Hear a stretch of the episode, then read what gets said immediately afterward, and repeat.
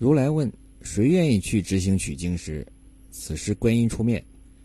如来的反应是：见了，心中大喜，道：“别个事也去不得，须是观音尊者神通广大，方可去得。”而事实证明，观音果然完美的完成了寻找取经人和让唐朝百姓敬佛，以及让唐王派人前来取经的任务。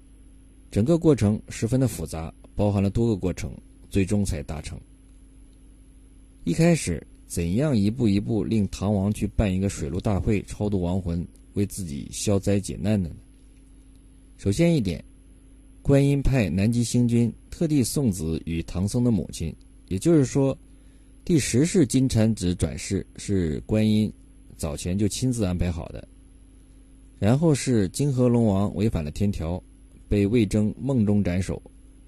这一过程十分奇特，有很多隐含的深层信息。首先，连专门负责降雨的金河龙王都不知道的第二天的下雨时辰和点数，一个算卦的先生袁守诚却能知道的清清楚楚。而降雨是玉帝的旨意公布的。如果不是袁守诚有过人的未卜先知的本领，就是有人将降雨的详细信息安排事先告诉了他。而这个人能够知道，甚至是影响玉帝在那个日子里的降雨安排。假设就算是袁袁守诚能掐会算，金河龙王听到他算准后的反应也很奇怪。龙王的反应是：旨意上时辰数目与那先生判断者毫发不差，吓得那龙王魂飞魄散，少请苏醒。不过是因为袁守诚算准了而已，一个八合总管居然吓得魂飞魄散，昏死过去，各种原因值得玩味。而今后龙王的行为。也并不在常规情理之中。龙王在手下的鼓动下改了降雨的时辰和点数，最终被玉帝因此罪斩首。乍一看似乎没有什么毛病，但是仔细想，却含义颇深。首先，金河龙王不是初来乍到，第一次做龙王，他应该知道更改玉帝要求的降雨时辰和点数的后果。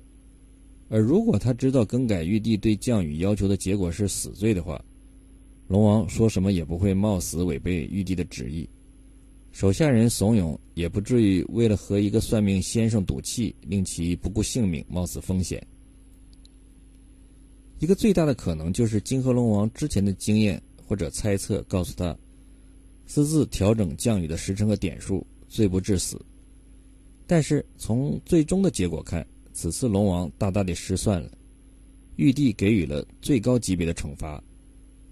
在《西游记》其他的情节过程当中，龙王未奉玉帝旨意，自己去下一点雨，也并没有受到甚至是一丁点的惩罚，而此次却大不一样。从通篇来看，天庭虽有运转规则，但是玉帝的意志还是起着决定性的作用，包括怎样处罚天蓬元帅和卷帘大将，以及对封仙郡的惩罚力度等。而此次针对金河龙王，便采用了处死的决定。那么我们来看，处死金河龙王之后，又有哪些事情发生？这些事和促使唐王派人去取经又有什么关联？金河龙王是唐太宗的手下魏征处死的，而之前又是袁守诚告诉龙王，要他去魏征的主人唐王那里求告。且不论为什么处斩一个龙王要人间的宰相来进行这样一个奇怪的决定。而更加奇特的是，龙王居然是被魏征和唐王在对弈时的梦中处斩的。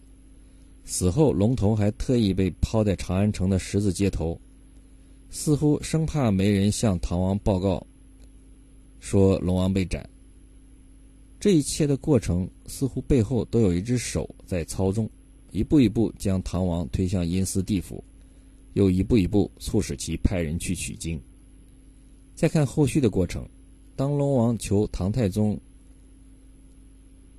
救命未成而被处死后，因为唐王先是答应是自己的手下监斩而能救其性命，但最终食言，龙王的冤魂便纠缠唐太宗，令其彻夜难眠，十分不安。最终是谁帮唐王解脱龙王的纠缠呢？正是观音。原文说他扯住太宗。再三嚷闹不放，太宗浅口难言，只正得汗流遍体。正在那难分难解之时，只见正南上香云缭绕，彩雾飘飘，有一个女真人上前，将杨柳枝用手一摆，那没头的龙悲悲啼啼，竟往西北而去。原来这是观音菩萨。这之后，唐太宗依然没得安宁，哪怕是派了两个门神和魏征把门也不行，终于魂归地府。到了地府，森罗殿的秦广王告诉唐太宗，自那龙未生之前，南斗星死不上，已注定该遭杀于人曹之手。我等早已知之，但只是他在此折变，定要陛下来此三曹对岸，是我等将他送入轮葬，转生去了。也就是说，金河龙王的死早已经安排好了，就是要其死在魏征之手，唐王根本就救不了他。但是这样一个过程，使唐王成功地被弄进了阴曹地府，之后见了他之前杀死的仇人，把唐太宗吓得胆战心惊。被唐太宗杀死的六十四处烟尘、七十二处草寇、众王子、众头目的鬼魂。竟是枉死的冤业，无收无管，不得超生，又无钱钞盘缠，都是孤寒恶鬼，前来找唐王算账。然后关键的一幕出现了，陪同唐王的判官崔珏告诉他，舍些金银给那些冤魂，没有可以借，便放唐王走，还他阳寿。又叫唐王到阳间做一个水陆大会，动一些追索唐王的鬼魂超生。这个崔判官崔珏之前也是唐王的臣子，并且是魏征的好友。经过了这样一个恐怖的过程，唐太宗在崔判官的安排下，又得了二十年阳寿，毫不犹豫地去修建庙宇，供奉佛门，安排极为排场的水陆大会，选天下有道高僧，这才引出玄奘主持大会，遇到观音说解大乘佛经的妙处，之后。终于派唐僧去西天求取大乘佛经。这期间还有一个唐僧得锦兰异宝袈裟和九环锡杖的过程，促使唐僧对于去取经义不容辞。整个取经的发起过程可以用一句话来概括：一切皆有因果。